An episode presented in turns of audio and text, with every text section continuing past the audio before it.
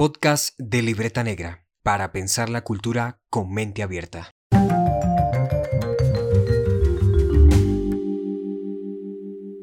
Bienvenidos a un nuevo episodio del podcast de Libreta Negra en donde hablamos de periodismo y de literatura. Estoy muy contento por este nuevo inicio de los podcasts de Libreta Negra porque además quiero decirles que la página web ha tenido un cambio, ha sufrido una cantidad de transformaciones y ahora ustedes pueden encontrar todos los contenidos en haroldcortés.com.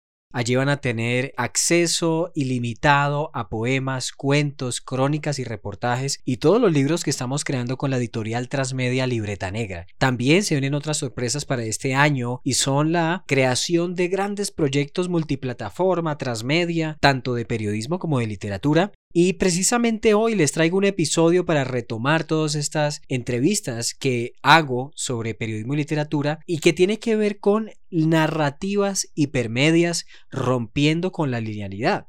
Este es un episodio en el que tuve el privilegio de ser invitado por la Universidad Autónoma de Occidente, que acaba de sacar una especialización en escrituras creativas en nuevos medios, una cosa súper novedosa, y que me invitaron como uno de los escritores que ha trabajado en temas transmedia y hoy precisamente vamos a hablar de eso. Cómo construir historias con enfoque multiplataforma, con enfoque hipermedia y transmedia, teniendo en cuenta que los lectores actuales son bastante complejos, diversos y casi que hoy en día no leen una novela si tampoco están viendo esa novela en una plataforma digital o en una película o en una web interactiva. Así que prepárense para escuchar este episodio en el que he sido invitado con otros tres escritores más para hablar de este importante tema. Los dejo con la entrevista.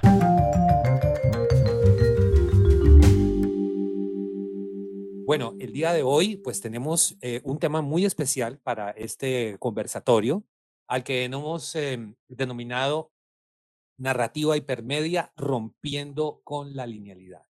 Pues eh, hablar de narrativa hipermedia evoca de manera general el surgimiento pues de nuevas formas de relatar y de contar la realidad en presencia pues de ese llamémosle potente catalizador que es la tecnología.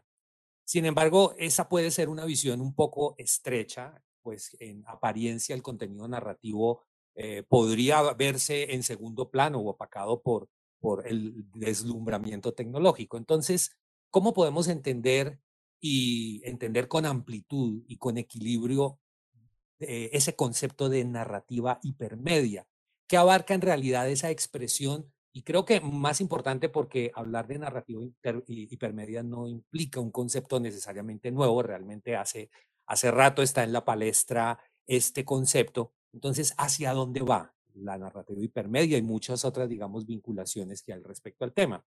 Entonces, para extender nuestras fronteras conceptuales al respecto, eh, tenemos precisamente en la tarde de hoy a un panel muy selecto de invitados con quienes eh, tendremos una conversación alrededor de un tema bastante interesante.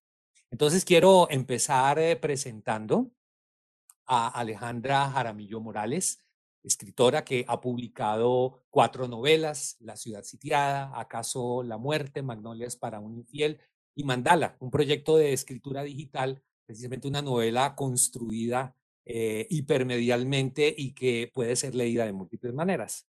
Ella también es autora de tres libros, uno de ellos, Las Grietas, ha sido ganador del concurso nacional de novela y cuento de la Cámara de Comercio de Medellín. Al margen de una amplia producción literaria que incluye muchos otros títulos, Alejandra tiene también un prolífico recorrido académico, es doctora en literatura y cine latinoamericano eh, de, la, de la Universidad de Tulane y actualmente es docente de la Universidad Nacional de Colombia, donde eh, trabaja en el Departamento de Literatura y dirige una de las líneas eh, de la maestría en, eh, escrituras creativas.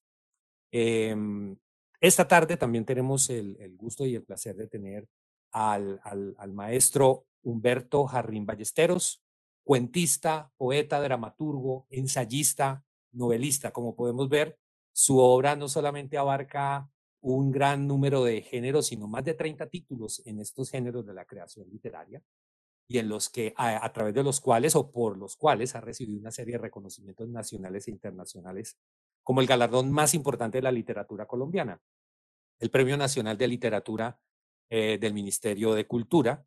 Ha también ganado dos veces el Jorge Isaacs y también el concurso de cuento de la Universidad Industrial de Santander. Su producción literaria también ha sido exaltada por el, los premios Estímulos eh, Cali, por ejemplo, en el 2017 con la novela La Furia, entre muchos otros galardones y distinciones.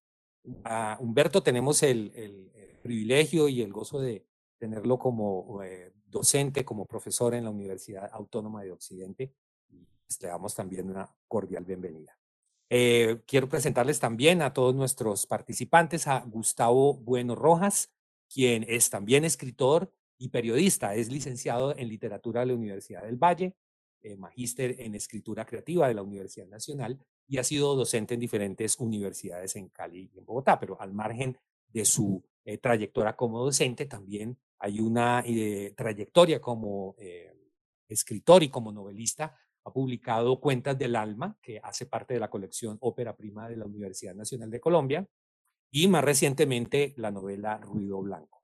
En el 2018, pues, viéndolo en su fase como eh, periodista, publicó el libro de crónicas sobre los artesanos de Colombia titulado Los hijos de Hefesto, que es una obra en colaboración con el Ministerio de Cultura.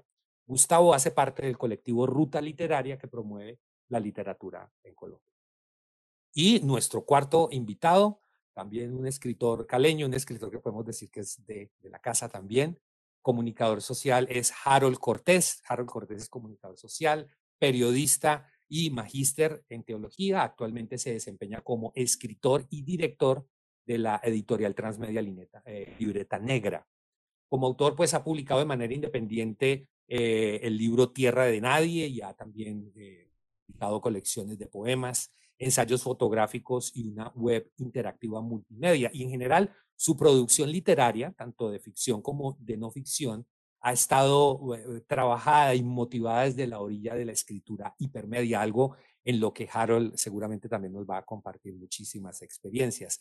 Todo esto ha significado que eh, desde entidades como la Gobernación del Valle y también distintos escritores caleños eh, consideren a Harold una de esas nuevas voces de la literatura vallecaucana. Entonces, estimados invitados, sean, les reitero nuevamente la bienvenida.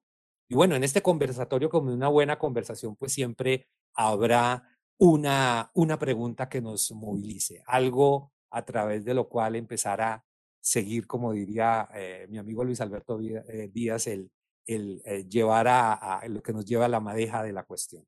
Y bueno, cuando hablamos de literatura o de narrativa, mejor, narrativa hipermedia, pues ¿De qué, ¿De qué estamos hablando? ¿Será acaso encuentro entre arte y tecnología? ¿Estamos frente a, digamos, una fuente de nuevos géneros o lo hipermedial es solo un dinamizador de géneros ya existentes? ¿Qué podríamos decir al respecto? Y bueno, eh, eh, como para eh, evitar los silencios incómodos, quisiera trasladarle primero la pregunta a Alejandra y empecemos luego a participar todos con, con libertad y fluidez. Bueno, muchas gracias, Oscar. Eh, me alegra mucho estar aquí hoy con todos ustedes. Em, a ver, yo diría que es una relación eh, en los medios que la literatura y que todo el arte va encontrando, están siempre en relación con la manera en que el mundo va transformándose. Entonces, cuando surge la posibilidad del Internet, cuando surge la posibilidad de toda la virtualidad en la que vivimos nosotros, pues eso abre un diálogo, abre una posibilidad de caminos distintos para la escritura. Yo no diría que es simplemente una utilización de esos medios, es descubrir que el arte puede transformarse en la medida en que entra en ese diálogo con, los medios digitales. Eh, por eso creo que es muy importante darse cuenta que en muchos casos los textos que vamos a conversar nosotros acá y de las experiencias que vamos a hablar han sido pensadas precisamente como textos que son hipermediales, que no fueron que no eran como como se ha visto por ejemplo con cierto tipo de libros electrónicos que en realidad fueron novelas escritas para hacer el papel y que luego se publican de forma digital. Aquí con la hiperficción estamos hablando de textos que han construido desde el diálogo constante inicial con los medios. ¿Por qué? Yo creo que lo más importante es que la experiencia literaria es siempre una experiencia de ir un poco más allá, de, correr todos los límites posibles. Y en este caso me parece que el título de la conversación pues es muy importante para esto, porque romper con la linealidad, que ha sido un motivo permanente de la literatura, pero la literatura lo hace de una forma en que va buscando caminos distintos, no solamente en la relación con los medios. Nosotros sabemos que hay novelas como Rayuela o otra serie de novelas en la historia que han tratado de hacer esa ruptura con la, con la linealidad. Pero claro, yo creo que el fin de siglo empieza a darnos la posibilidad de entrar en un diálogo con el mundo de lo digital, que nos dice, ah, entonces hay otro camino. A mí particularmente, en mi propia experiencia, me pasó que yo quería escribir un texto eh, que pudiera ser leído de forma aleatoria, que pudiera ser leído en diferentes recorridos, y me di cuenta que ese proceso como concepción misma surgía precisamente porque me imaginaba que el medio era el medio digital y que era ahí donde fuera posible, porque si yo tuviera un libro donde están todas las páginas de la novela y la persona tiene que moverse dentro de esa novela para crear lo aleatorio, se perderían un montón de elementos que creo que lo digital le permiten. A, ese texto. Entonces, yo creo que definitivamente es una conversación donde la literatura está siempre acercándose a las nuevas posibilidades que le da, pero es también una, una, cercanía que los medios le ponen a la literatura. Lo mismo que nos pasó con el cine. La literatura cuando aparece el cine tiene que cambiar, se transforma pro profundamente, porque esas nuevas formas de narrar o esas nuevas formas de presentar la vida, de presentar el mundo, hacen que los creadores vayan un poco más allá y encuentren otras formas de relatar. Yo creo que eh, indudablemente, como, se ha visto que se ha puesto de relieve como nunca antes la relación arte-tecnología. Sin embargo, esa relación de arte-tecnología y de literatura-tecnología en particular, que es lo que nos convoca, pues ha estado relacionada desde siempre, desde los procesos mismos de invención, de, de todos los, los soportes en los que la literatura le ha tocado estar. Entonces hay una primera, la escritura misma es una tecnología, los soportes de esa tecnología han ido modificando y siempre en cada uno de los procesos no es, algo de perogrullo, sabemos que tiene ciertas resistencias, ciertas esperanzas también de exploración, algunas quizás comienzan a decaer y mueren y otras se mantienen. El que ha estado allí como un paradigma de, literatura ha sido en, esencia el libro. Y ese libro es el que se ha ido transformando de alguna manera en, otros terrenos.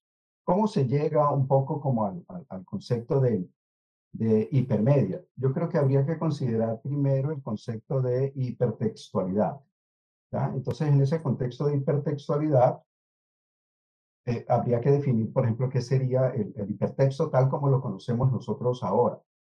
Que no es más que un sistema informático de producción, de manipulación, de almacenaje de información textual y que permite enlazar campos de significación diferentes por medio de unos nodos, de unos hipervínculos, eh, de una manera no lineal y que además es interactiva, es plural.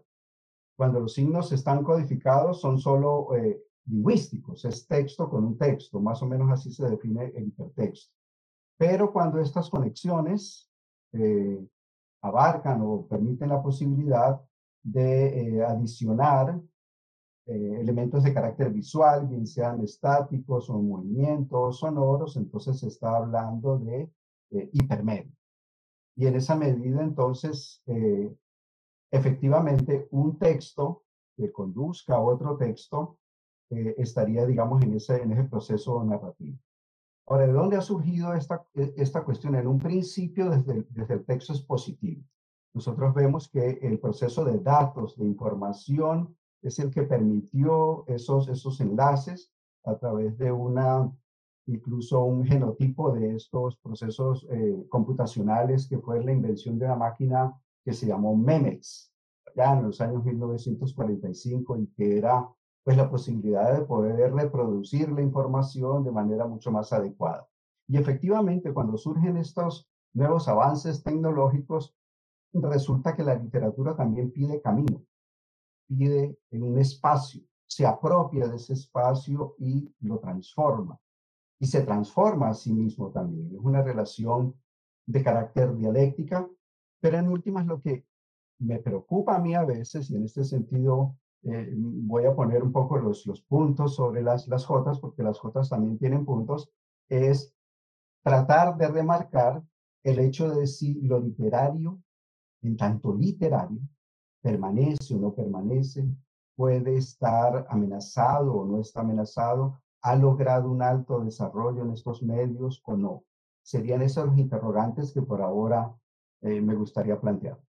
A partir de, de, de, esto que plantea eh, el maestro Humberto Jarrín y también retomando, digamos, estas posibilidades que nos ha eh, planteado Alejandra hace un momento, pues surge, surge también la, el, el, el, interrogante, por un lado, del, del, de lo literario como tal, cuál es el estado de lo literario en esto tecnológico, pero en la otra cara de la moneda, las nuevas experiencias, porque también con el asunto de la posibilidad de vincular los textos, de hacer estas eh, intermediaciones, surge el tema de la experiencia, eh, que también para el lector para el lector, para el visor, para quien está allí puede ser nueva. Entonces, eh, y al respecto, no sé si de pronto Harold pudiese hablarme un poco precisamente de ese aspecto de la experiencia, pensarnos en esta narrativa también no solamente desde esa perspectiva de las vinculaciones, sino de la, de la experiencia final que logra eh, tener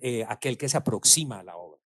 Sí, evidentemente yo creo que, que la tecnología juega un papel importante en la actualidad a la hora de uno poder expresar la realidad. Porque en otras, en otras palabras, la literatura y el periodismo no son sino una forma de expresar la realidad, de mostrar una realidad.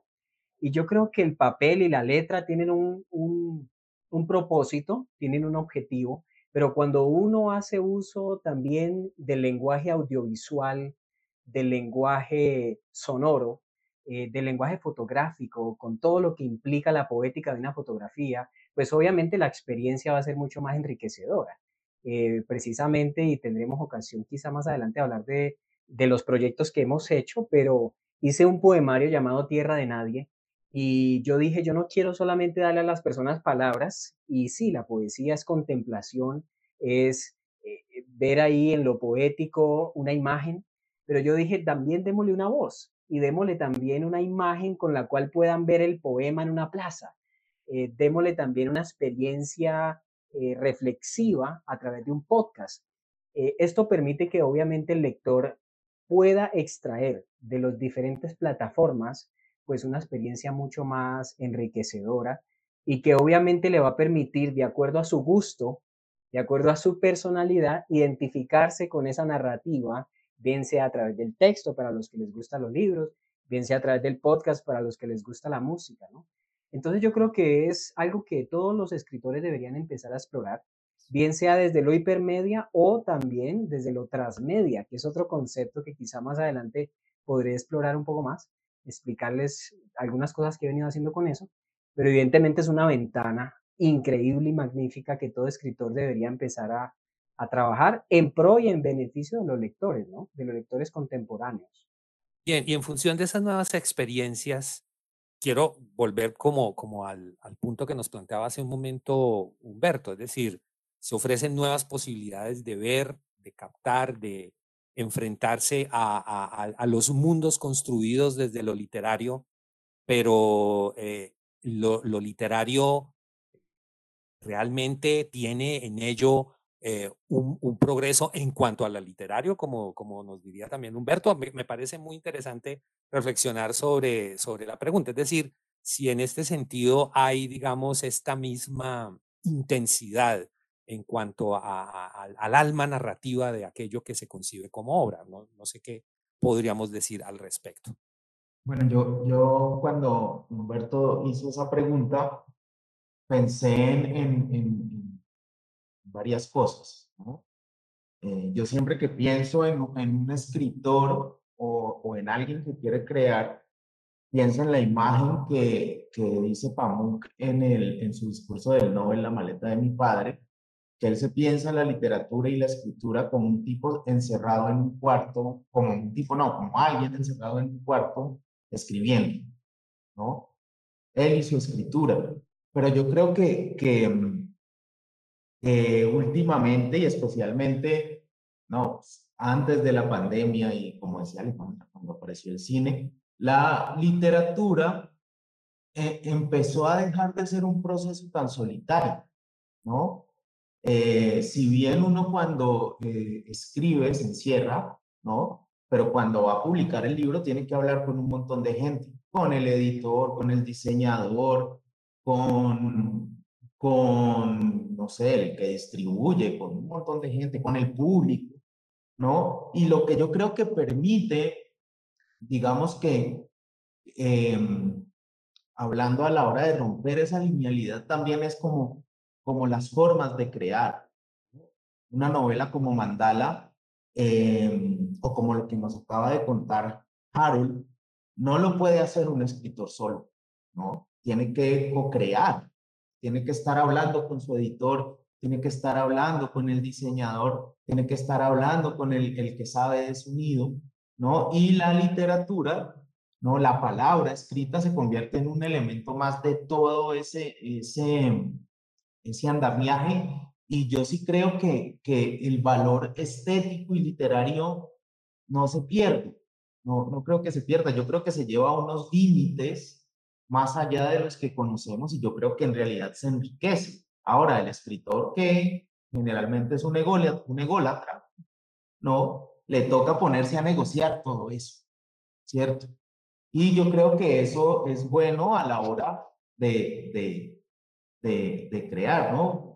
Lleva al escritor a unos límites de su creación que también pueden ser eh, muy interesantes y una exploración estética que es realmente interesante, pues, sin, sin, sin lugar a ninguna duda con eso, diría yo. Bien, estos interrogantes que hemos planteado me, me recuerdan algo eh, trascendental para nuestros invitados y para quienes asisten tanto en Webex como en YouTube. Y es que sobre estos planteamientos, si ustedes también tienen algunas preguntas, pues eh, los invito a que en el chat de las dos plataformas nos puedan eh, indicar sus, sus inquietudes, incluso sus aportes, y en, la medida en que vamos avanzando en nuestra conversación, pues las iremos planteando. Bueno, muy bien. El, eh, digamos que mm, a, partir de esto que se ha insinuado sobre el, eh, estas, estas particularidades que se dan entre, entre la, la, creación literaria, podríamos decir, mediada o potenciada por estos aspectos tecnológicos, como lo mencionaba ahora Humberto, pues surge también un, una, un interrogante interesante respecto a la forma como se crea en estos entornos, eh, llamémosle tecnológicos y mediados, porque de repente surge allí, en, pensando en las claves de la creación, pensando en clave de creación, si la narrativa hipermedia es una narrativa convencional a la que luego le dotamos de una serie de elementos de interactividad o es una narrativa que desde su génesis debe concebirse de otro modo, que quizás incluso tiene sus propios códigos en cuanto a creación. ¿Cuál creen ustedes dos que sería como la mejor manera de aproximarnos a esto? ¿Algo a lo que se le añade una fortaleza tecnológica o estamos frente a, a, a una, una, nueva manera de, de, hacer literatura que tiene sus propios códigos? Yo creo, que, yo creo que se dan las dos cosas se dan las dos cosas. Sin embargo, hay que tener también en cuenta otra cuestión y para nuestros oyentes y para aquellos que apenas quizás se estén acercando a este, este proceso, a este mundo, a estas concepciones y demás, y ya lo señalaba, eh, ya se había señalado aquí con anterioridad, es que no todo texto que esté en el mundo digital responde a la literatura que llamamos literatura digital. Ha sido un texto digitalizado. Incluso eh, si parte de ese texto que ha sido digitalizado permite un hipervínculo, por ejemplo, a un diccionario, a un comentario, a, una, a otra obra del autor, todavía no sigue siendo literatura eh, hipertextual. Es simplemente que se ha adecuado a ese texto, sigue siendo un texto tal como lo conocemos y por lo tanto es eso. Entonces, hay allí las dos posibilidades. Eh, una, que alguien escriba un texto y luego a partir de ese texto se pueda lograr una obra hipermedial, pero haciéndole las transformaciones que se requiere. Y voy a dar un ejemplo en mi caso. Eh, yo escribí un pequeño libro que se llama Haiku del que ya se muerto. Es un libro o es un relato hecho solamente con haikus. ¿ah? Entonces se van hilando, está constituido en tres partes. Lo pueden consultar en, en Play Store Y los estudiantes de la Universidad Autónoma, filósofos y demás, y un profesor, eh, Andrés Sagredo, que tiene un, un, semillero en el que yo también estoy, eh, se dieron a la tarea de hacer un app con ese, con ese, con ese texto. Y entonces lo trabajaron, lo desbarataron totalmente el texto como uno lo tenía y ese ego del que habla Gustavo, pues de alguna manera uno está miércoles, mi texto me lo están tocando, me lo están descuartizando y demás. Quizás en lo único en lo que yo exigía y que no se logró era que eh, la estructura del haiku, que son tres versos, se pudiera visualizar como tres versos y no cortado de otra manera, porque yo sentía que eso sí era como si le sacaran el, uno de los pulmones para, para poder respirar. Sin embargo, el texto que está allí eh, se incorporan unas imágenes, se buscan música y demás, y uno podría decir que ese producto es un producto intermedio. Y el texto no necesariamente fue escrito para, para eso. Por lo tanto, en esa medida, el escritor en sí mismo, individual, lo que simplemente se aporta un texto y se lo transforma como se hace también con una obra de teatro. Uno aporta un cuento y se lo pueden hacer un, un, guion teatral o un guion para cine. Es más, puedo presentar el guion para teatro, es decir, la obra dramatúrgica, y cuando se monta, eso también lo desbaratan, lo quitan, le ponen, le adecúan, etcétera, etcétera, por las condiciones propias de producción o por el lenguaje estético, por un montón de, de condiciones que se, que se van planteando. Pero la otra parte, yo creo que sí hay y se está dando, y eso sí es totalmente nuevo, y yo creo que Harold sería uno de los que representaría esa línea aquí, y es que se piensa ya desde lo tecnológico. Está incorporado en la trama, está incorporado en la intriga, está incorporado en eh, los elementos constitutivos del texto narrativo, eso. Ahora, si él tiene la versatilidad tecnológica, pues inmediatamente lo puede incorporar. De la misma manera como cuando uno edita su propio libro. Y entonces sale como las cosas. Pero en otras ocasiones sí requiere de ese otro lenguaje que, que, a veces nos es desconocido. En el caso mío es totalmente desconocido. Solamente soy alguien que, puede proveer de algunos textos que puedan ser trabajados. Entonces yo creo que eh, habría como esas dos esas dos, esas dos dimensiones, una que aporta y la otra que lo, que lo incorpora en sí mismo en su propia génesis, ¿no? Eh, yo quisiera aportar ahí un poco. Em, a ver, digamos que, que ahí se plantea uno, que es la posibilidad de ciertos textos que ya existen de ser montados de una manera en que empiezan a construir una relación hipertextual, eh, de unos vínculos, de que haya imagen, ¿no? que vaya creando unos diálogos distintos, eh, pero el texto inicial ha sido escrito como un libro de poemas o como una novela, ¿no? En otro caso se convierte simplemente en un, eh, en un libro electrónico.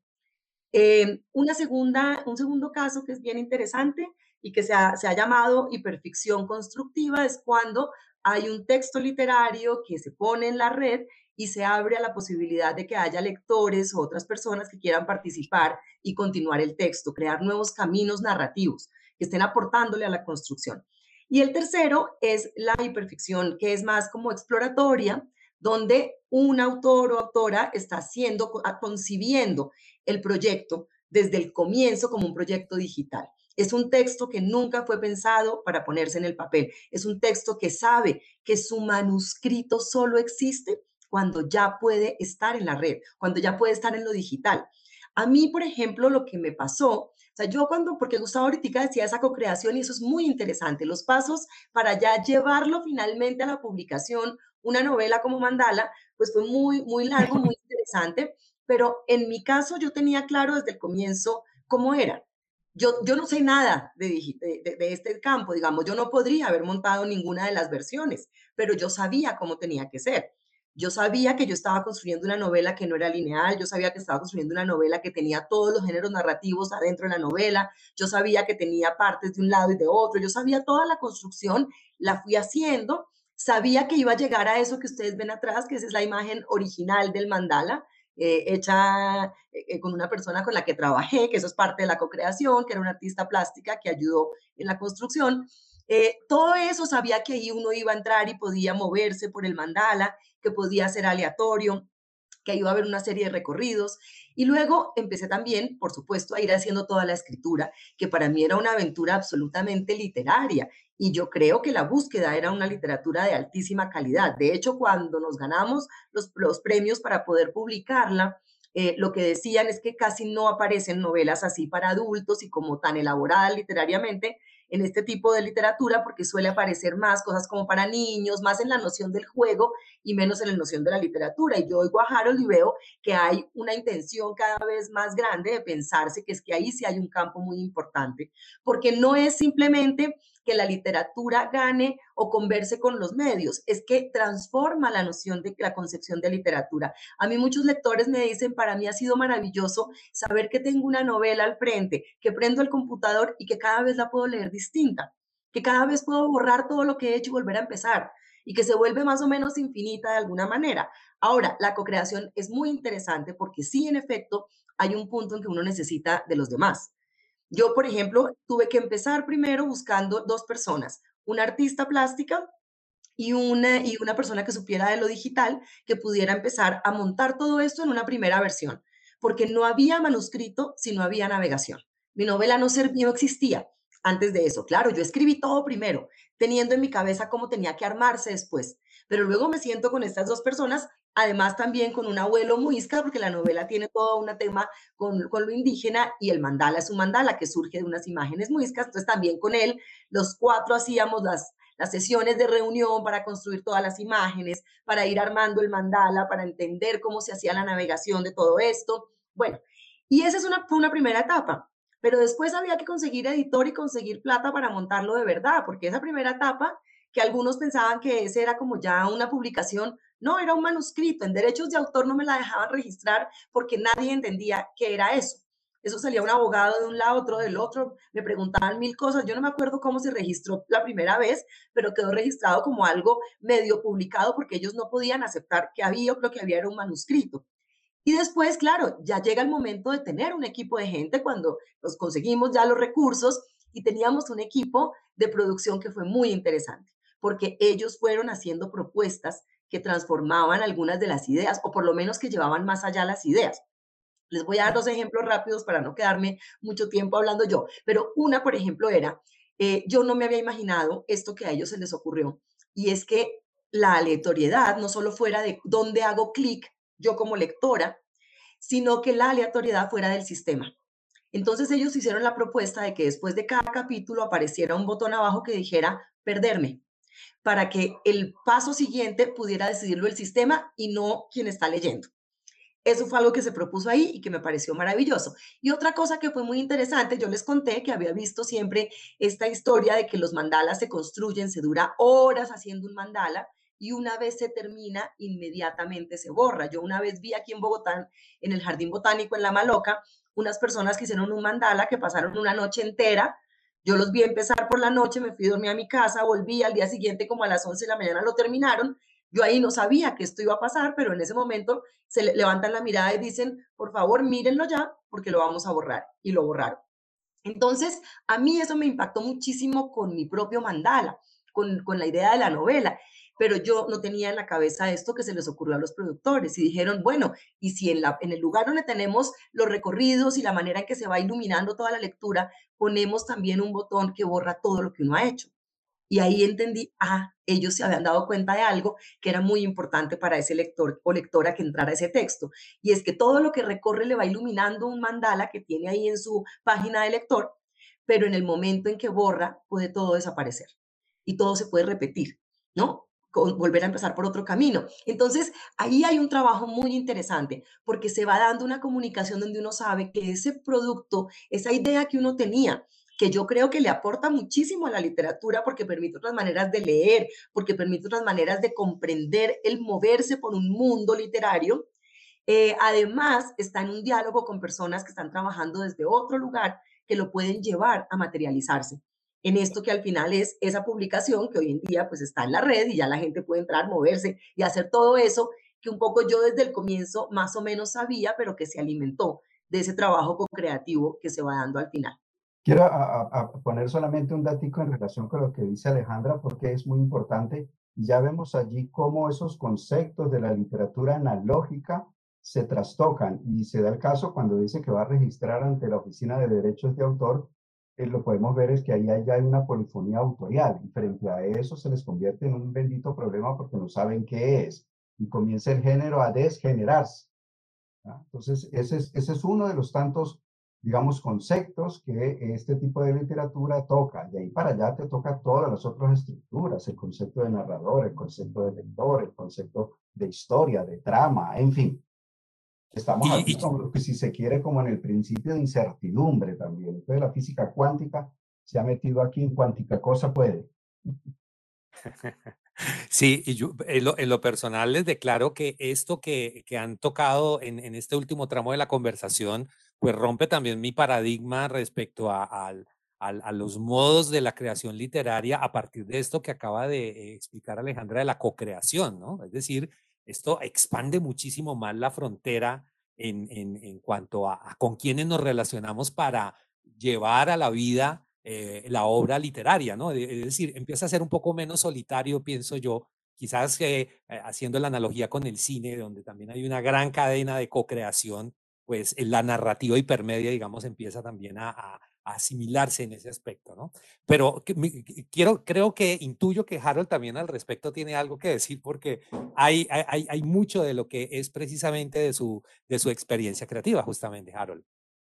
Sí, eh, escuchándolos, pues me parece impactante lo del mandala. Me gustaría mucho conocer el proyecto. Eh, se escucha muy chévere. Bueno, yo les cuento algo y es que en mi trabajo, eh, digamos, eh, literario, yo hice este librito que es mi trabajo de grado, eh, se llama Narrativas Transmedia, a partir de libros de ficción y de no ficción. Pero lo transmedia tiene una diferencia con lo hipermedia, y aquí es donde me encanta la discusión, porque lo hipermedia es quizás hacer del texto, de lo que tenemos, digamos, implementar unas nuevas formas de, de entender ese texto que hemos construido. Lo transmedia es eh, desde el principio crear una historia que se piense para diferentes medios y que cada medio aporte algo a la trama, algo único. No es eh, llevar el texto a lo digital, sino desde el principio crear cosas que estén cimentadas eh, desde un principio en otras plataformas digitales. este es, es, un trabajo que yo he hecho y precisamente estoy trabajando con una novela eh, y quiero decir, pues el profesor Humberto Jarrín está por aquí. Eh, yo tengo un libro de él que me, que me impactó mucho, que es este de La Furia. Y aquí hay un escritor, un periodista que trabaja en el Bayuno, ¿cierto? Y resulta que eh, yo estoy construyendo un periodista de mi mundo de ficción que se llama Harrison, que trabajó en el Bayuno. Y eso es una forma también de sacar algunos elementos de esta ficción de Humberto Jarrín y decir, bueno, ¿quién es ese periodista? ¿Qué otras cosas ha investigado? ¿Qué ha hecho? Pues obviamente me tomó todo el atrevimiento para poder usar el nombre El Bayuno y poder yo empezar a expandir. Pero les quería contar que, miren, yo tengo un Facebook, si ustedes logran ver aquí, eh, de un personaje llamado Harrison Córdoba. Y el personaje ya está en Facebook y él tiene una página web. Y en esa página web él va a empezar a escribir unos relatos, unas crónicas que son únicas y exclusivas, que no son la novela que voy a construir, pero que alimentan la novela. Y también voy a construir un podcast en donde él hace unas conversaciones con un teniente de la policía, pero eso no está en la novela. Entonces, como el que lee la novela tiene que viajar a otras partes para poder descubrir todo el universo que estoy creando, y creo que eso es muy enriquecedor para los lectores actuales. Y lo que quiero contarles es que desde el principio, hay que pensarse esa historia así. Y para eso hay un, hay un documento que se llama la Biblia Transmedia, que hace parte de todo lo que es la narrativa transmedia, y a través de ese documento es que uno empieza a pensar, bueno, el blog, ¿para qué va a ser? La novela, el texto, ¿para qué va a ser? ¿Qué voy a comunicar con eso? Y al final, todo eso hace parte de un engranaje, de un mandala, ¿cierto? Que al final es la gran obra que si alguien quiere decir eso es una novela, no, no es una novela, también es una página web, también es una fotografía, también es un podcast. Entonces, eh, en ese sentido creo que hay un, un mar por explorar y, a mí me apasiona, simplemente como creativo me siento como, como un niño explorando nuevas, nuevas formas de comunicar, ¿no? De comunicar la realidad. Yo creo que precisamente en este, en este punto eh, de ese mar de posibilidades es muy, muy al lugar una pregunta que nos hacen aquí en el chat, concretamente Tita Gerandi, porque también creo que surge en ella la, inquietud no solamente de todas estas eh, eh, expresión multiforme, sino de esos nuevos escenarios donde esa expresión se, se puede dar. Nos pregunta Tita lo siguiente, yo veo a las redes sociales, específicamente Instagram, como espacios muy adecuados para empezar a manifestar creaciones de tipo mixto, textos literarios complementados con experiencia audiovisual. ¿Ustedes qué opinan, por ejemplo, del uso de Instagram? ¿Qué, eh, lo ven también como para ser, digamos, eh, eh, tierra fértil para, para, para, la producción artística y literaria? Yo, antes, antes de contestarle la pregunta, Tita, quería complementar algo de, de, de lo que dijo Harold ahorita, y es que el periodismo está haciendo eso hace rato. ¿no? El periodismo, ya un periodista no sirve solo que se vaya con su grabadora a escribir, sino que ya tiene que aprender a manejar la cámara, tiene que aprender a editar video y tiene que subir su nota con todos esos elementos que cuenten, que cuenten el, el, pues, la historia que va a contar. Creo que ahí sí el periodismo ¿no? le lleva una ventajita a la literatura en ese sentido, porque ellos llevan vinculando todo, todos esos elementos hace, hace ya algún tiempo, ¿no? Donde uno, uno eh, ve la foto, la foto se mueve, está pedazo de la historia en video, un microdocumental, está la crónica, y, y uno se puede mover por todos esos espacios para completar la historia. Yo creo que eh, habría que revisar cómo el periodismo ha hecho para que los escritores empecemos a inmiscuirnos en ese asunto y cómo y cómo, y cómo llevarlo pues a la, a la, a la literatura. Y eh, en cuanto a redes sociales, yo conozco una experiencia de una escritora bogotana que se llama Lisette León, ¿no? su seudónimo es Cucharita de Palo, y ella empezó a hacer eh, un, empezó, ella también es, es dibujante, ya, ella es, es, es pintora, pues, y eh, ella empezó a publicar una serie de dibujos en Instagram de algo que llamó fachadas bogotanas y entonces dibujaba diferentes fachadas de la ciudad de, pues, de Bogotá y abajo ponía unas historias, ¿no? O de la casa o de algo que ella quería decir, ta, ta, ta. Y un día apareció un editor y le dijo, pues volvamos, es un libro. Entonces, llevar los dibujos y llevar las historias a un libro y, y, bueno, el libro ya uno lo compra impreso, pero uno se mete al Instagram de ella, que es Cucharita de Palo, y encuentra pues eh, los dibujos originales y, y, ve las historias y ya la edición se llevó hacia, hacia otro pues a terreno, pues a, a, imprimir el papel. Yo creo que eh, pues cuando a uno le gusta escribir, todo lo que permita escribirse, todas las plataformas que permitan para escribir, es también el papel, la libreta, el Facebook, el Twitter. Por ejemplo, en Twitter eh, yo sigo una gente que todo el tiempo está contando historias en Twitter, todo el tiempo, ¿no? Eh, la, la, historia de cómo consiguieron el mejor vino en el mercado, ¿no? En el árabe, ¿no? Por ahí hay una de Juan Cárdenas que es buenísima, que le hizo en Facebook, ¿no? Que consiguió un, vino en el árabe que publicó el año pasado y, y, y, funciona, pero en Twitter hay unos que se, que, unos personajes que se, se dedican a eso y tienen un montón de seguidores y todo el tiempo están haciendo eso. Yo creo que la, cualquier plataforma que a uno le permita narrar eh, funciona, ¿no? Y, y, todo se puede llevar, como decía Alejandra al principio, todo hay que llevarlo al límite, a ver qué, a ver qué pasa. Pero la pregunta que puede surgir ahí es si son nuevos géneros. Porque yo creo que, que Humberto ahí tendría, podría, o sea, la pregunta de Humberto vuelve a, sonar. ¿Estamos hablando de literatura o no? O qué es. Pero lo interesante es que produce nuevos géneros, que pronto vamos a estar viendo cómo hay que ponerle nombre a ese tipo de géneros. Las personas que lo hacen en Facebook y que están poniendo textos y crean como un personaje de sí mismo, o los que están contando ese tipo de historias como lo de las fachadas, ¿no? Como que ahí va creándose otras formas de narrar que probablemente serán nuevas maneras de entender qué es lo literario, quizás, no sé. Y que a veces, y que a veces ni siquiera son necesariamente nuevas, sino que al estar en, otros, en, otro, en otro medio, en otro terreno, quizás adquieren otro nombre por las mismas condiciones pues, del vocabulario y demás.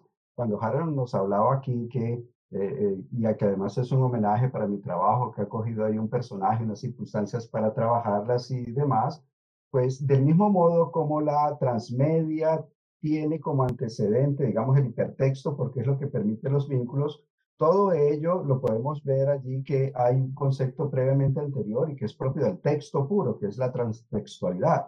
Y nosotros sabemos, pues, con Rita Ferre o con, eh, bueno, se me van los nombres de los autores, Genet, el, mismo eh, Humberto Eco y demás, nos hablan de, esa cuestión.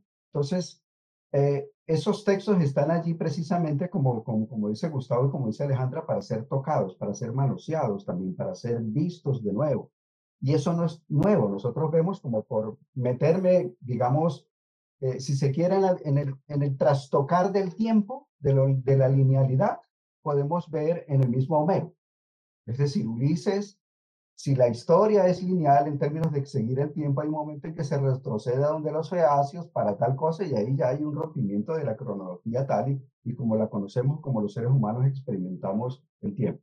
Pero, pero por otro lado también, si nos vamos a, ese asunto de cogerlo de otro para hacerle algunas adecuaciones, ahí está el, el, el texto de, eh, de Avellaneda, del Quijote y que hace que el Quijote diga, no, yo escribo la segunda parte, porque quizás la segunda parte no hubiese sido posible si no es porque le tocan el ego. Es decir, me cogieron mi personaje y me lo mandaron para una parte y yo no lo quiero por allá, sino que lo vuelvo y lo ubico acá, ¿no? Entonces hay allí toda ese, ese, esa dinámica que pone en concierto una de las características de, la literatura, del arte en general, pero de la literatura en particular, de que es un palincesto. ¿ya? Un palincesto, un transformar. Y ese palincesto no solamente es hacer las borraduras y nuevas escrituras, como lo que planteas en la novela Alejandra tuya, que se borra y se vuelve a escribir, y si se quiere recuperar, se vuelve a recuperar, porque esa es la magia de, de, de lo, electrónico. En, el, en, lo analógico, lo borrado casi que quedó borrado.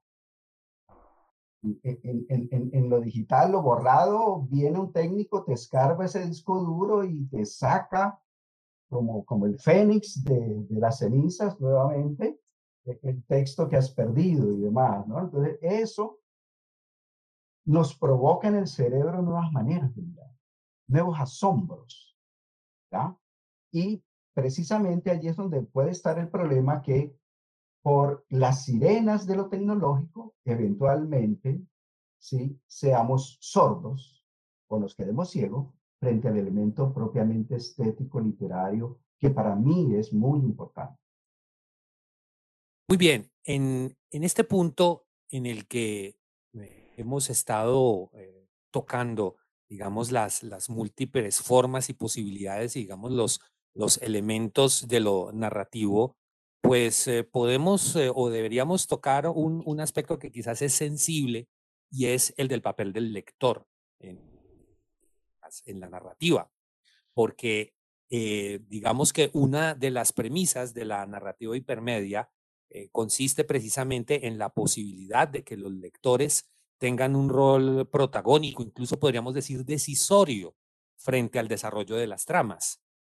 ¿Cómo concebimos aquí al lector? ¿Qué, qué, debemos, qué claves de creación también debemos tener en cuenta en función del lector? ¿Es realmente el lector eh, decisorio en, en, en, este tipo de obras o se está creando la ilusión de que decide, pero hay cosas que definitivamente ya están planteadas y no cambian? ¿Qué me podrían decir al respecto? Yo creo que una, si me permiten hacerla, yo creo que una buena manera de responder a esa pregunta, de esa y a otras preguntas, es poder hacer un poco el contraste entre lo que significa el texto, el medio digital, y el hipertexto o lo hipermedial o la literatura digital.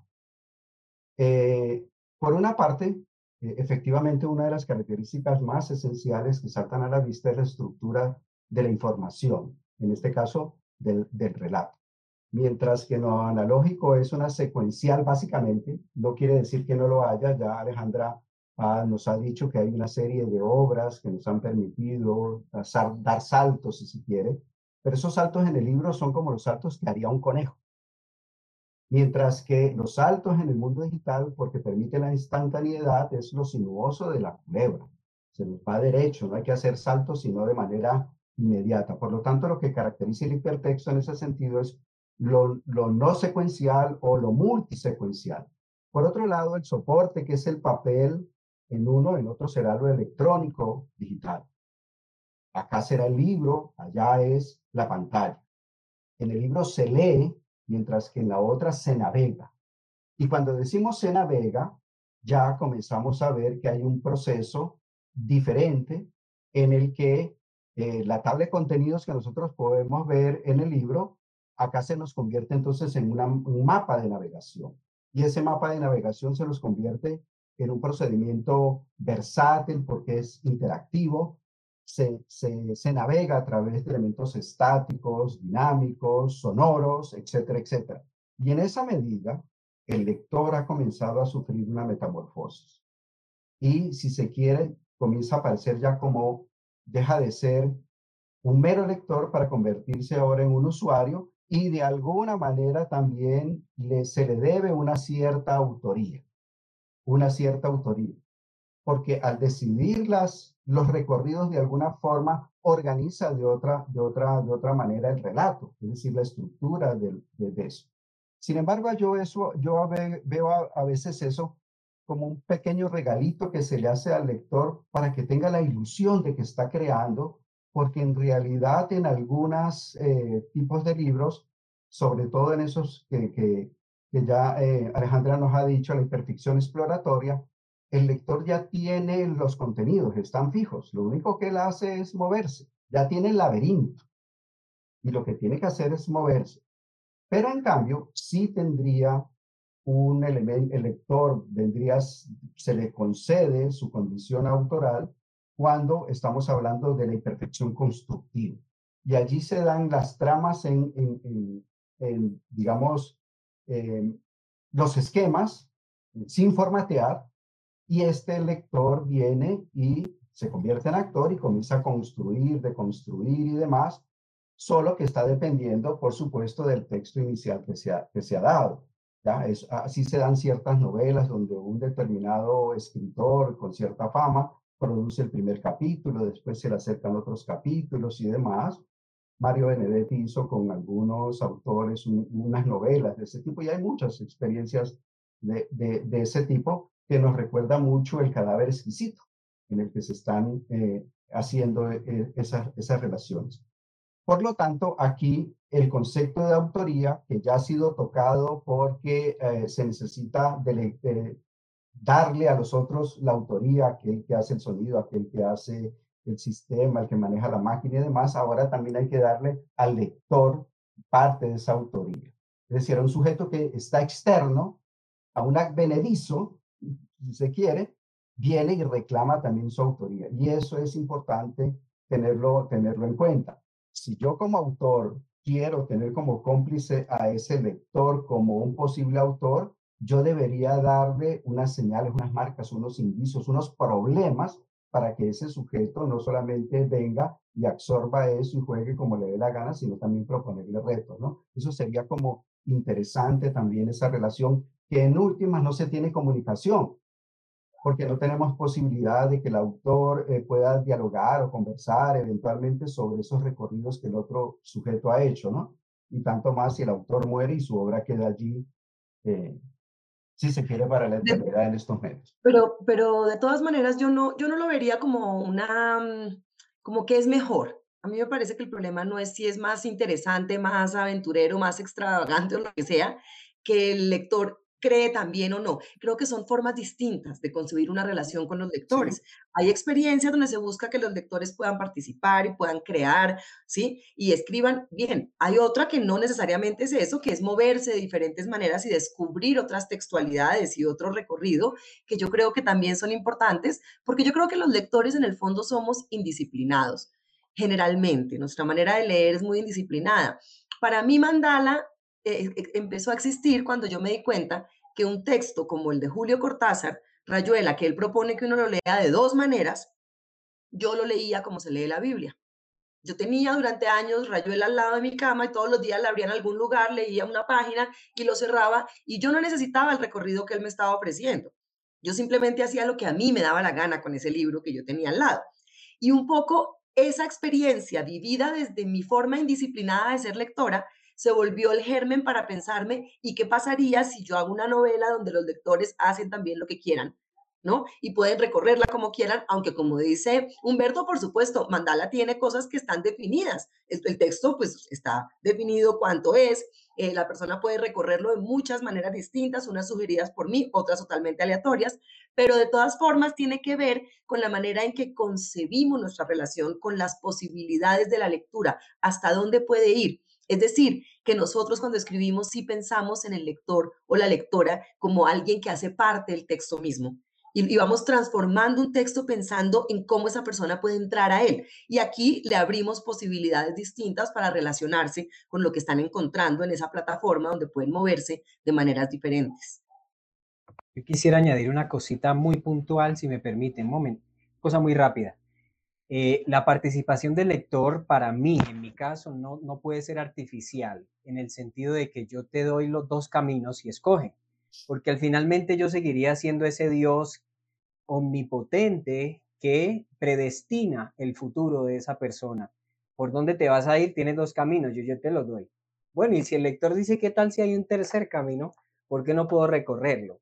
Yo creo que desde el principio la narrativa tiene que estar construida de tal manera que el lector pueda hacer, como dice eh, Alejandra, hacer lo que quiera con, con eso y seguir desarrollándolo de la forma que desea hacerlo.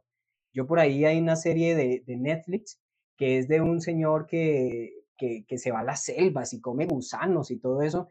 Y hoy en día lo han puesto a, hacer cosas interactivas en Netflix. Entonces uno coge el, el, control y uno decide si huir del león o si saltar por un precipicio, pero solamente hay dos caminos.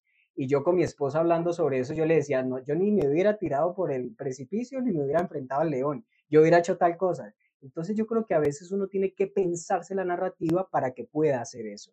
A veces el texto es demasiado rígido, la novela, el libro es muy rígido y no permite eso, pero hay otras veces en las que sí se hace. Y yo les cuento lo que hice con Tierra de Nadie. Yo traté de hacer, aunque no es fácil porque no todo el mundo, digamos, le gusta escribir poesía, pero yo les dije, miren, yo ya hice mi recorrido por las plazas de Cali, yo ya tomé fotos, yo ya hice poemas de la ciudad, ahora ustedes hagan lo mismo Exploren su tierra de nadie y envíenme a mí sus fotos, sus poemas, lo que ustedes encuentran en el viaje, en ese viaje en donde ustedes se encuentran a ustedes mismos a través de la ciudad.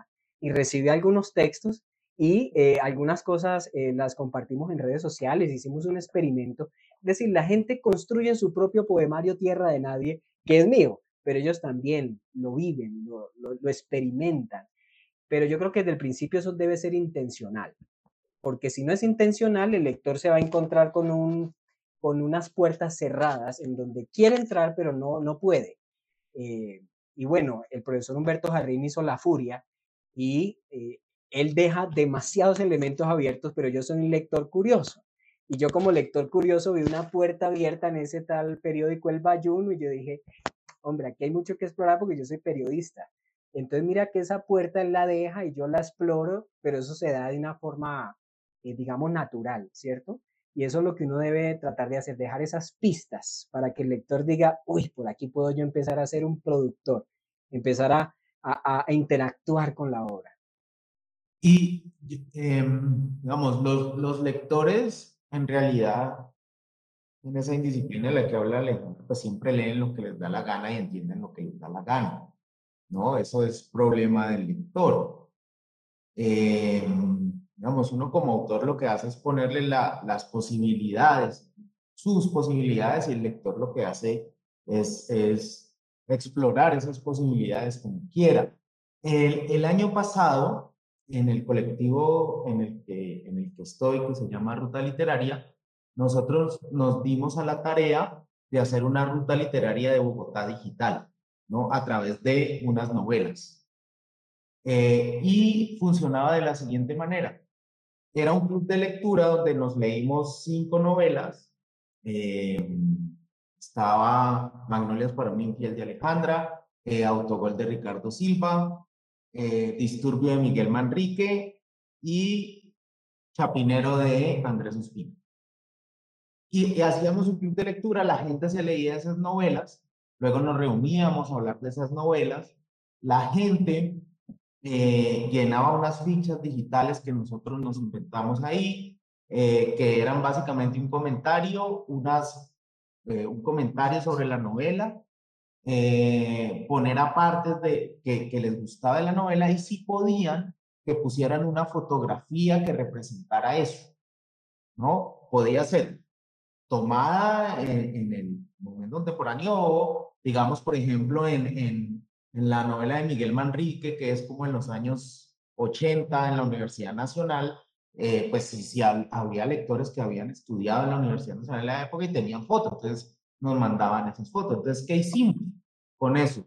Ah, eh, tratamos de hacer un mapa de Bogotá y, poner los recorridos, ¿no? Eh, poner los recorridos con esas imágenes Em, y de alguna manera eso se empezó a convertir como en una lectura hipermedia de unas novelas que son pues en formato tradicional, pero el resultado es muy interesante porque es que la gente ya no piensa, digamos, y eso, y eso nos ayudó a pensar en eso, que la gente, y ni siquiera son los, los jóvenes, que la gente puede pensarse es las novelas, ¿no? de muchas formas, leerlas de muchas formas, ¿no? Y entonces eh, piensan en la fotografía, piensan en, en sus sentimientos, piensan en su pasado, bueno, en fin, todo lo que hace, todo el trabajo que hace la literatura, pero la tecnología les estaba dando la posibilidad de reconstruir su lectura en una plataforma, ¿cierto? Y esa, y esa lectura fue bastante, bastante interesante y es una manera, no sé cómo decirlo, de coleer entre varios ese, ese, ese asunto. Entonces yo, yo sí creo que estas herramientas lo que hacen es brindarle al lector millones de posibilidades, ¿no? Eh, millones de posibilidades. Ese, ese, ese ejercicio de ir a completar las novelas eh, que parecen historias interminables es, es muy, muy, muy interesante, ¿no? El, la adaptación de, de, de, novelas al cine también es un ejercicio interesante, ¿no? Eh, y yo creo que uno no, no, ni como autor, ¿cierto? Ni como lector, yo aún no tengo la capacidad de, de pensar como piensa Harold ni como piensa Alejandra, pero, pero trato de explorar otras posibilidades como eso, como darle a los lectores esas, esas posibilidades eh, pero, pero yo sí creo que uno como autor y como lector tiene que explorarlas todas, tiene que explorarlas todas porque eh, los tiempos van cambiando, ¿no? Eh, no, no, el periodismo, digo, ha cambiado, uno, uno digamos, ya asistía a cosas en vivo a las que no podía asistir, ¿no? Aquí en Cali asistimos por Facebook al, al, al, al paro nacional y a las primeras líneas, ¿no? a través de estos medios y fue una cosa que es horrible, pero a la vez es maravillosa porque estábamos ahí, ¿no? Y lo mismo está pasando con la literatura, que tú llegues, por ejemplo, también yo participé de otro ejercicio en, en Bucaramanga y es que cogimos a unos pelados de, una, de, de unas universidades y los pusimos a, a, contar historias sobre el patrimonio cultural, ¿no? Y entonces abrían un blog y se iban un fotógrafo, un escritor, un diseñador y, y, diseñaban varios blogs y entonces le daban al final a un código QR y uno se iba a la puerta de la iglesia y, y la escaneaba y le salía toda esa maravilla, fotos, historias, eh, eh, ¿cómo se llama eso? Testimonios de la gente, la señora que vendía la arepa ahí contando su historia y todo esto eh, eh, pues son herramientas que hay que, que hay que utilizar. ¿no? que hay que utilizar. Y, y, y, eso lo que abre es un mundo de lectores y yo no creo que estén en contra de, de, de, de que haya estética o no haya estética, como si eso es una vaina más personal, pienso yo, del lector, ¿no? Que le guste o que no le guste, ¿no? Y si son maneras diferentes de narrar. Y uno como autor y lector tiene que estar abierto a esas maneras diferentes de narrar. A mí, de narrar, a mí, por ejemplo, me costó un trabajo leerme Rayuela por estar siguiendo esas instrucciones y ahora que lo pienso creo que nunca me terminé esa novela, ¿no? Eh, pero, pero otras experiencias sí, digamos, cuando he cogido, pues, por, ejemplo, cuando yo me leo un libro de cuentos, nunca me lo leo de principio a fin, sino que lo abro y ya. Y, y me puede demorar dos años leer un libro de cuentos, leyendo un libro de cuentos, porque lo, siento que los cuentos son para leérselos en unos momentos específicos. Además, una novela como Mandala tú la llevas en el celular, ¿no? Si no te gustó el capítulo, la puedes borrar y puedes leerte otro si no te están gustando los colores que está dando el mandala. Yo hice eso cuando me la leí, entonces no, este ya no quiero ponerle más azul y esto es azul, entonces me paso al amarillo y borro este azul que leía, a ver hasta cuándo sale. Entonces, eh, es, es como hacer esa exploración de esos caminos, ¿no? De, de, de, lector y de, y de escritor. Es, es como mandala hacer para uno. Sí, más o menos, es como mandala. Ah, hace un momento, precisamente, cuando eh, Humberto mencionaba las limitaciones que hay en la, en la, en la comunicación, eh, en, en, esa relación autor-lector, eh, pensaba yo, bueno, ¿y si en, en el futuro se, o inmediato se superan esas barreras de comunicación? Y justamente Harold entonces planteó la cuestión de la co-creación y también Gustavo en algún momento entonces nos muestra que de repente e, esas barreras empiezan a superarse de muchas maneras, o mejor podríamos decir, empiezan a darse interesantes maneras de relación. En ese orden de ideas, ¿hacia dónde va lo hipermedia? Quizás también, Harold, en lo transmedia. Eh, ¿Ven ustedes cuál, cuál es la frontera que ven ustedes? Eh, eh, pensando con visión futurista, ¿qué va a pasar en breve respecto a este tipo de creaciones? O bien por las propuestas estéticas nuevas que surgen, o bien por las posibilidades tecnológicas que van a dinamizar esas propuestas estéticas. Yo, yo creo que el futuro eh, de esto que tú estás preguntando, de la suma de lo tecnológico y lo artístico y de lo literario, ha de conducirnos al holodeck de Star Trek.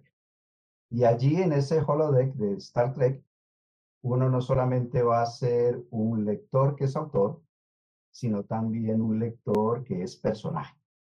Eh, eh, perdón, Humberto, para, para precisión, la, el, el holodeck, porque de pronto no todos son, son trekkies, es la, una holocubierta, ¿no? Para que entendamos, es una cubierta donde entran los, las personas y se reproducen inmediatamente eh, una historia, eh, es decir, crea una realidad a partir de hologramas, ¿no? Solamente esa precisión que me parecía. y basada, basada en, en, novelas que ya existen, ¿no? Hay un, hay un homenaje allí que se le hace a la novela negra, por ejemplo, donde están todos esos prototipos de esos personajes, pero llegan a tal punto en que incluso esos personajes comienzan, que son energía, por supuesto, son construcciones tecnológicas digitales, adquieren también esa humanidad. ¿Por qué? Porque el desarrollo de la tecnología, de la, que en últimas es energía, nosotros somos energía, entonces eh, no habría ninguna limitación, si se quiere, en el momento en que esa transición se puede hacer, ¿no? Eso es un poco como, como, como, una respuesta tipo juego, pero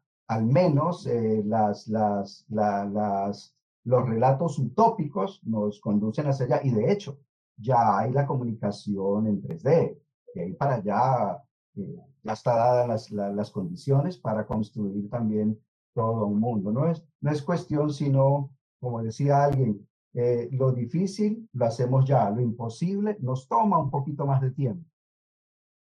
Pero también yo creo que aunque vamos a llegar muy lejos en transformaciones, en novelas hechas a muchas manos, con muchos eh, universos, digamos, transmediales, todo lo que queramos, va a seguir habiendo libros. Sí. El libro no se va a ir. Hace 15, 20 años se pensaba que se iba a acabar. No, a mí me encantó leerme el libro de Irene Vallejo, el del universo en un junco, porque lo que ella en algún momento muestra es que si uno recorre la casa, el objeto más antiguo, que más ha perdurado en la historia de la humanidad, es el libro que tenemos en la mesa de noche. Eso es una cosa maravillosa. Ahí está. Entonces, no, tampoco se va a ir. Claro, y de pronto este soporte de papel no sea en esta materia, puede ser el papel digital que también ya lo existe.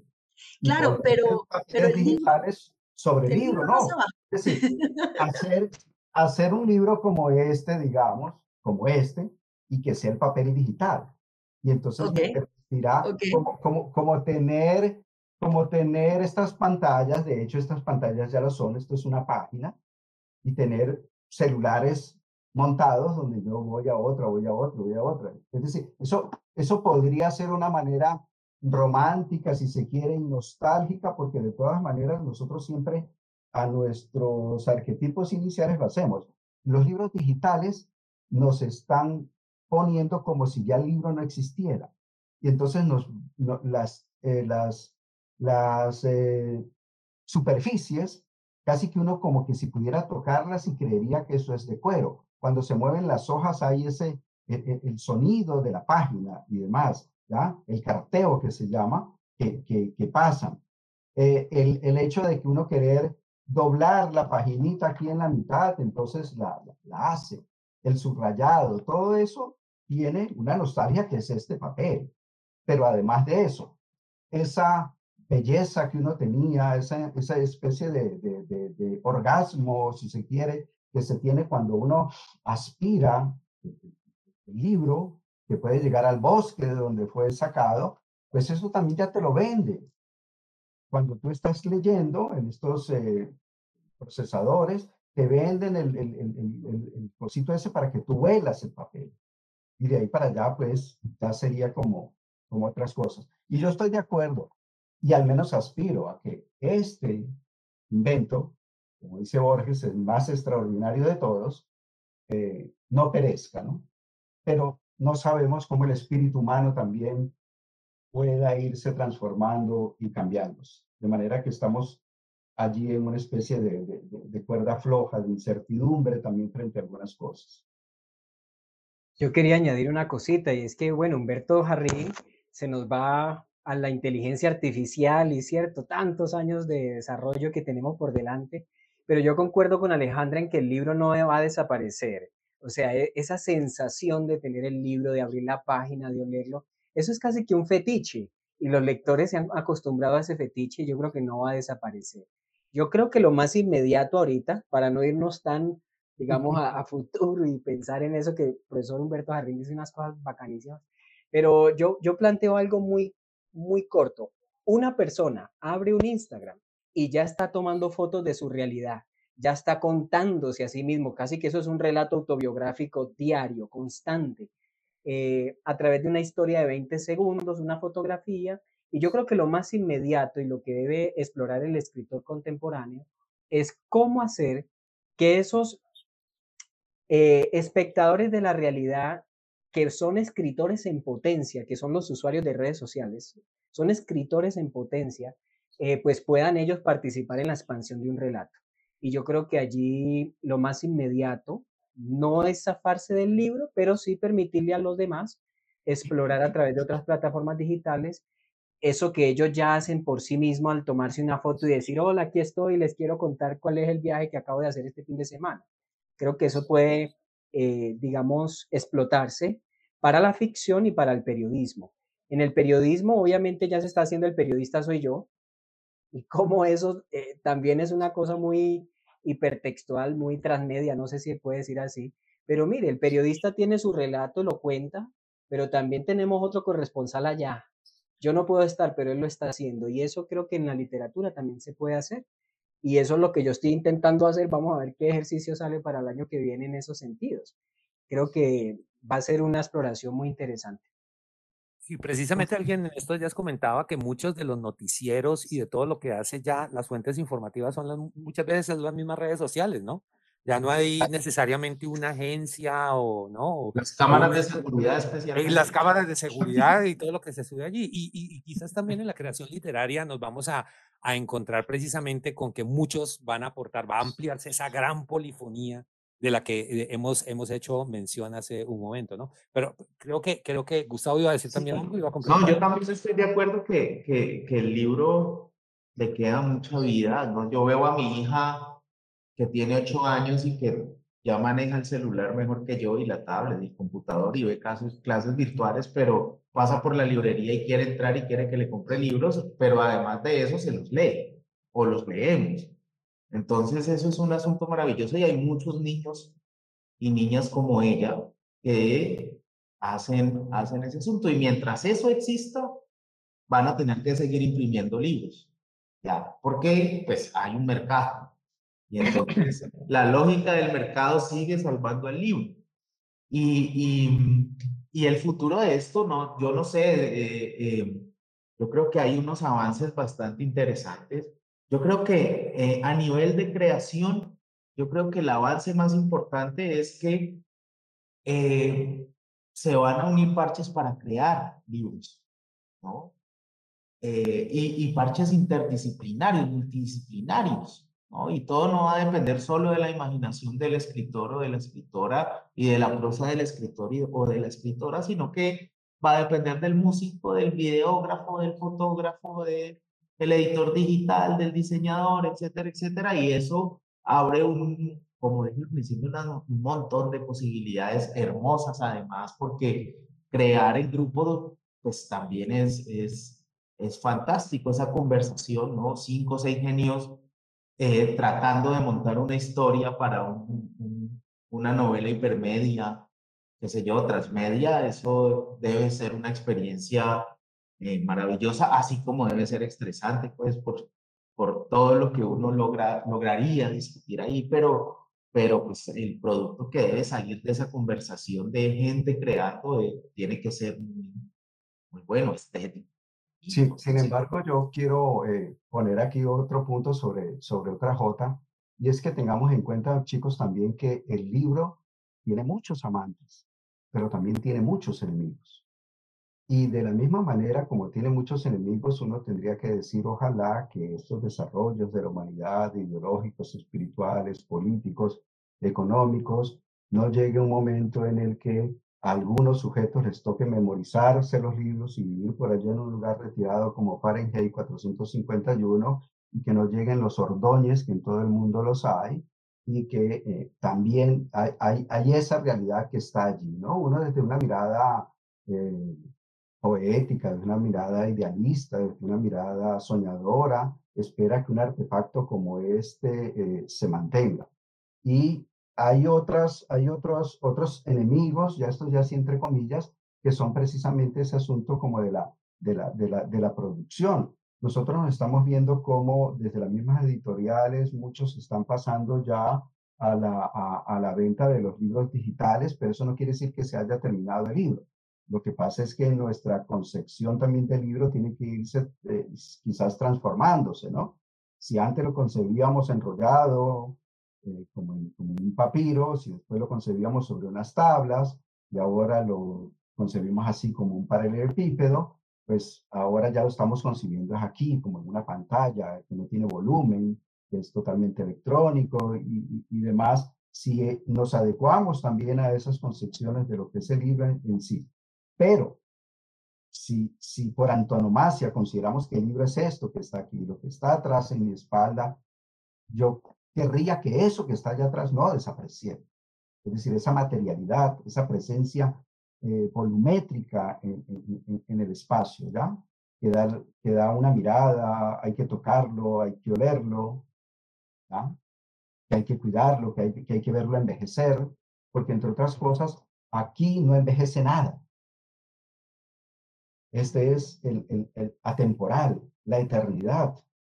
En cambio, esos libros que están atrás envejecen con nosotros. A los 20 años que era joven como yo. A los 70 años ese libro ya también tiene canas. Que, que, la tecnología de hecho envejece más rápido, ¿no? Eh, eh, eh, eso hay que, al celular hay que actualizar el sistema operativo cada cinco días o qué sé yo. Y, la tecnología es como un engaño ahí raro con, la, con el envejecimiento. ¿no? Y, yo creo que envejece más rápido la tecnología que los libros. Es que el contenido aspira a una eternidad, lo que se contiene allí. Sí, efectivamente, los lectores de estas cosas eh, irán transformándose. Yo tengo un montón de, eh, de VHS y de Betamax que ya se me perdieron. Los que están allí ya están muertos, a no ser que me consiga una cajita que me los eh, reproduzca o que les haga una clonación a través de volverlos eh, totalmente digitales para volverlos a tener. Y efectivamente, sí, lo paradójico del asunto es que esta tecnología eh, cada tres meses se está transformando, cada seis meses, pero sin embargo lo que yo consigno aquí es lo eterno. La página que yo tengo aquí será siempre en blanco. estará siempre en blanco, mientras que las que están allá van envejeciendo con nosotros al mismo tiempo. Son una especie también de, un retrato de Dorian Gray, esas lecturas y esos libros que están allí, ¿no? Nos, en ellas vemos también eh, todas nuestras perversidades y todas nuestras maravillas. Yo quisiera decir ah, una, cosita muy pequeña y una frase de, la Biblia, que es ese texto tan antiguo que a través de la palabra y se fue consignando en un texto escrito y ha pasado tantos miles de años y ahí está, ¿no? Y lo que no pasa es la palabra. Hay un texto por ahí que dice que mi palabra no pasará. Y eso uno lo puede traducir en la vida práctica de cada uno de nosotros. La palabra no pasa, la palabra también es eterna. Digamos que lo que uno tiene que tratar es de cómo mostrar esa palabra y esa palabra se, se extiende en un libro, se extiende en un podcast, porque para un podcast es necesaria la palabra y para una fotografía es necesaria la construcción de la escritura creativa. Por eso me gusta tanto el tema de la especialización. Escritura creativa en nuevos medios. La palabra es la misma. Es el mismo elemento que usamos para luego crear o producirlo en otras plataformas. Pero lo que siempre va a estar presente y nos toca y nos, y nos penetra es la palabra. Y eso es increíble. El periodista y también escritor eh, Lisandro Penagos, que está también aquí, a quien saludo y eh, me encanta que esté acompañándonos, dice que El Indestructible, un texto de Isaac Asimov, se refiere a las condiciones únicas del libro. Y nos recuerda, Lisandro, recordemos que cada medio vaticina la muerte del anterior. nunca ha sucedido, nunca sucederá. Hay adaptaciones y transformaciones. Eso es cierto, ¿no? Yo creo que ya eh, también las generaciones actuales tendrán eh, sus propias nostalgias sobre, sus, eh, sobre aquello que, por ejemplo, en estos días se oía alguien haciendo, refiriéndose nostálgicamente al BlackBerry, por ejemplo, ¿no? Que, fue, fue, algo que llegó y se fue tan rápido. Al busca personas. O el busca personas, exactamente. Al viper. Así es. Bueno, una, un, un, detalle ya, nos quedan pocos minutos en el, en el conversatorio, pero precisamente em, hay, una, hay una pregunta que me eh, viene justo al, al, momento para preguntarles algo en relación con aquellos referentes o quizás aquellas em, eh, modelos o, llamémosle mejor eh, eh, personas o producciones a seguir que pudiéramos nosotros decir, ojo, porque por aquí puede, puede darse algo interesante, ¿no? Sandra Uribe nos dice, podrían compartirnos otro, que Sandra está en, desde YouTube, podrían compartirnos otros ejemplos de narrativa hipermedia, además de los que ya han mencionado. Y yo ampliaría también la, la pregunta, ¿a qué deberíamos estarle echando ojo? ¿A qué a qué autores o a qué eh, proyectos particulares que podríamos decir nosotros, hey, hay que ponerles atención porque por aquí podría darse el desarrollo siguiente de la literatura hipermedia. Yo quisiera recomendar dos que precisamente fueron parte de mi trabajo de grado como esos antecedentes. Hay una película, de hecho se hizo con eh, crowdfunding y fundraising, es decir, financiado por los mismos que iban al cine. Y ellos hicieron una película llamada El astronauta. Búsquenlo en YouTube, El astronauta. Esa es una película que solo se hizo con el dinero de la gente que colaboró. Y el astronauta muestra la vida de un hombre que va a ir a la luna y todo el tema, pero el hombre es un poeta y escribe poesía. Y ellos en la producción en algún momento dijeron, saquemos el poema saquemos el poemario y que la gente lo compre, pero ese no es el poemario de alguno de los escritores de la, de la franquicia, es el poemario de, del, acto, del personaje, del que va a la luna, y eso es una cosa genial. Entonces el astronauta creo que puede ser muy interesante. Y hay otra página que se llama Los Desiertos de Sonora, búsquenlo así, Los Desiertos de Sonora, eh, y es una periodista llamada Patti Godoy, que ella eh, hace un recorrido por los desiertos de Sonora en México y una exploración fotográfica, poética, audiovisual y todo en una página web. Eh, una cosa muy hipermedia, muy multimedia. Así que esos dos, el astronauta y los desiertos de Sonora, creo que eso le puede a uno como que abrir los ojos a, crear muchas cosas. Muy bien, ¿alguna otra sugerencia? Hay unos textos que uno los puede conseguir en la web y que son muy interesantes por ejemplo, además de la novela de Mandala de, Alejandra, que ya lo estoy, la estoy leyendo, recomendarla para ello. recomendarla también, la que ya dijimos, eh, la obra de, de Harold, eh, el haiku del que ya se muerto, que eso ya lo dijimos, pero hay otras como, por ejemplo, Gabriela Infinita, de, de, Jaime, se me va, Jaime...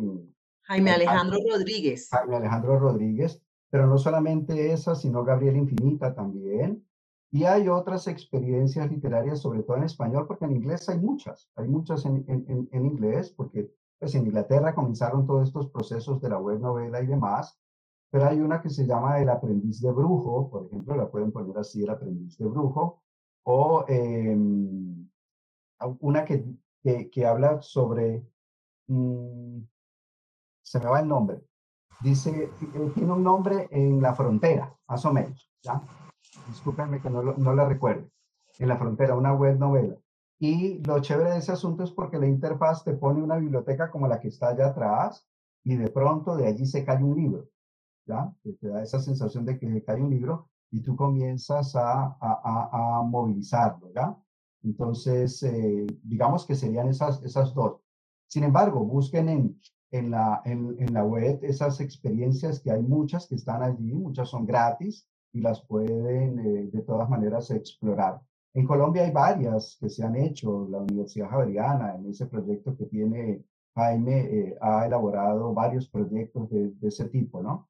Entonces, conectándose con, con, con estas obras, eh, lo que nos permite el hipertexto es que nos remite a otros, a otros, a otros textos. Y la posibilidad de encontrarlos es mucho más fácil que antiguamente en lo analógico, que había que preguntarle al amigo, ir a buscar en, la, en las librerías si se estaba o no estaba, ¿no? Sí, hay otros como en México hay una experiencia que se llama tatuaje, que es interesante.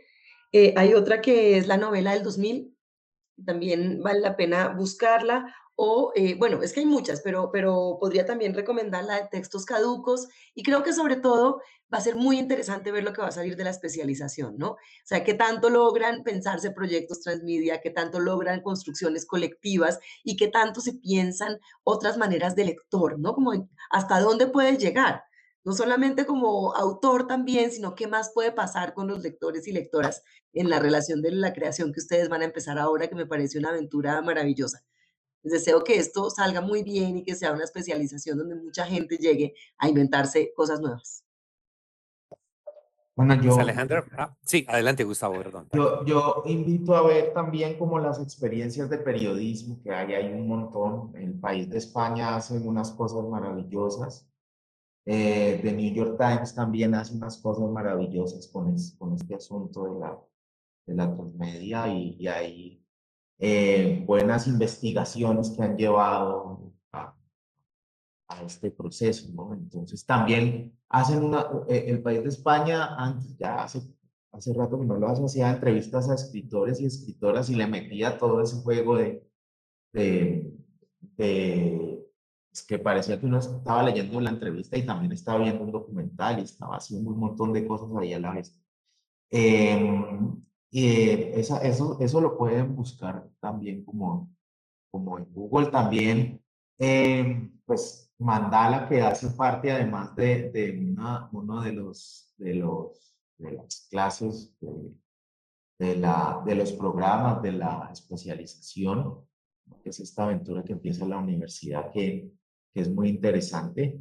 Em, y bueno, no, eh, digamos que, que hablando de esto, pues que no se cierren como, a, no nos cerremos pues a, crear de diferentes maneras, que yo creo que es a lo que apunta esa, esa especialización, esta especialización, y es que eh, puede abrir las posibilidades a los creadores, no solo a la gente que quiera hacer literatura, sino a la gente no sé, que quiera escribir, eh, no sé, un, un, un, un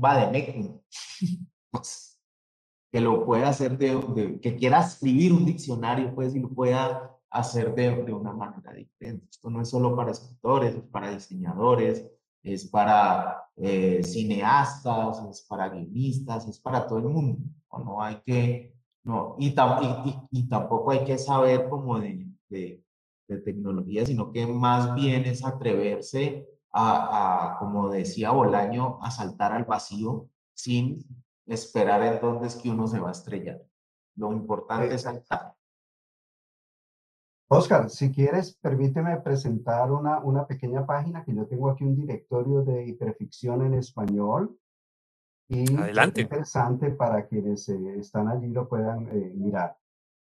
¿Cómo hago para compartir acá? Eh, sí, sí, Laura nos, nos le habilita la función de presentación a Eso, profesor. Harry.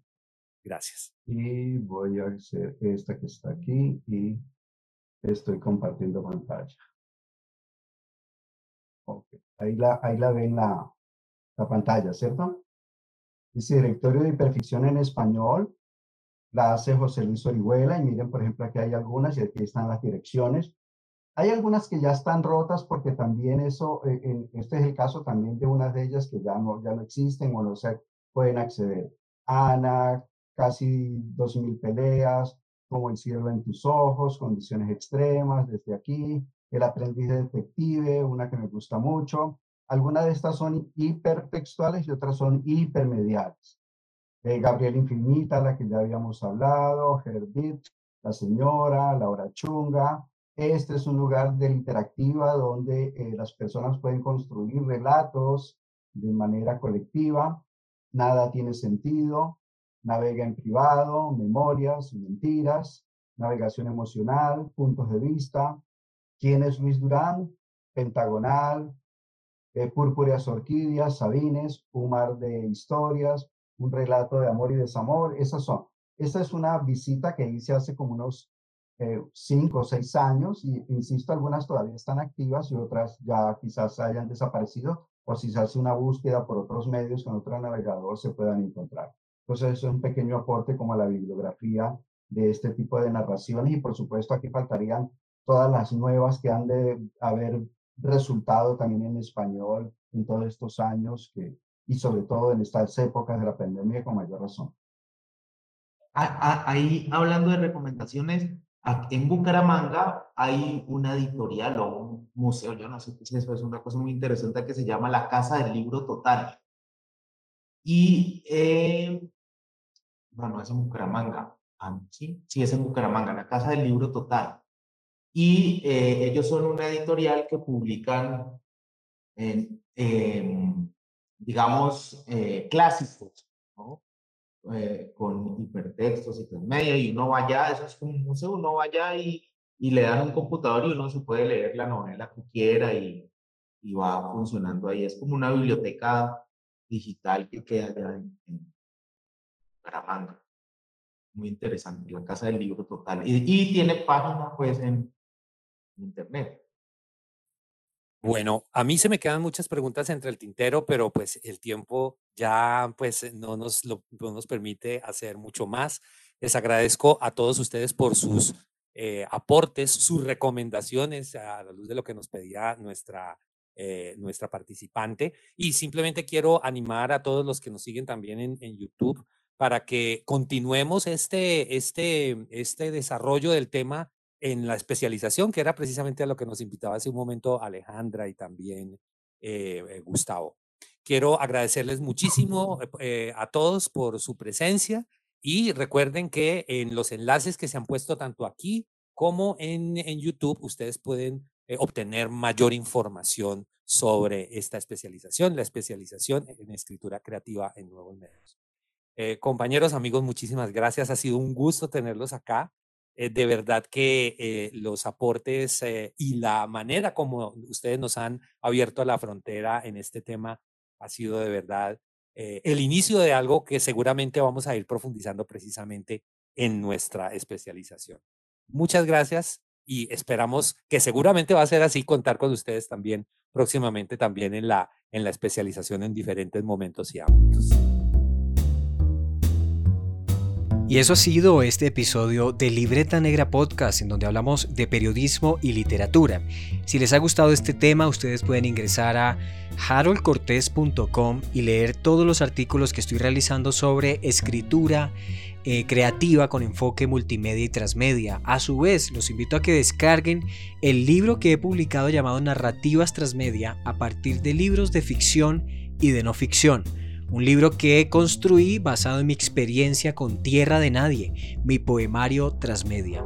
Visiten haroldcortes.com y estén pendientes de las nuevas eh, actualizaciones, podcasts, entrevistas que estamos haciendo en esta página web y además de eso, los proyectos que se vienen para este año en periodismo y literatura. Podcast de Libreta Negra para pensar la cultura con mente abierta.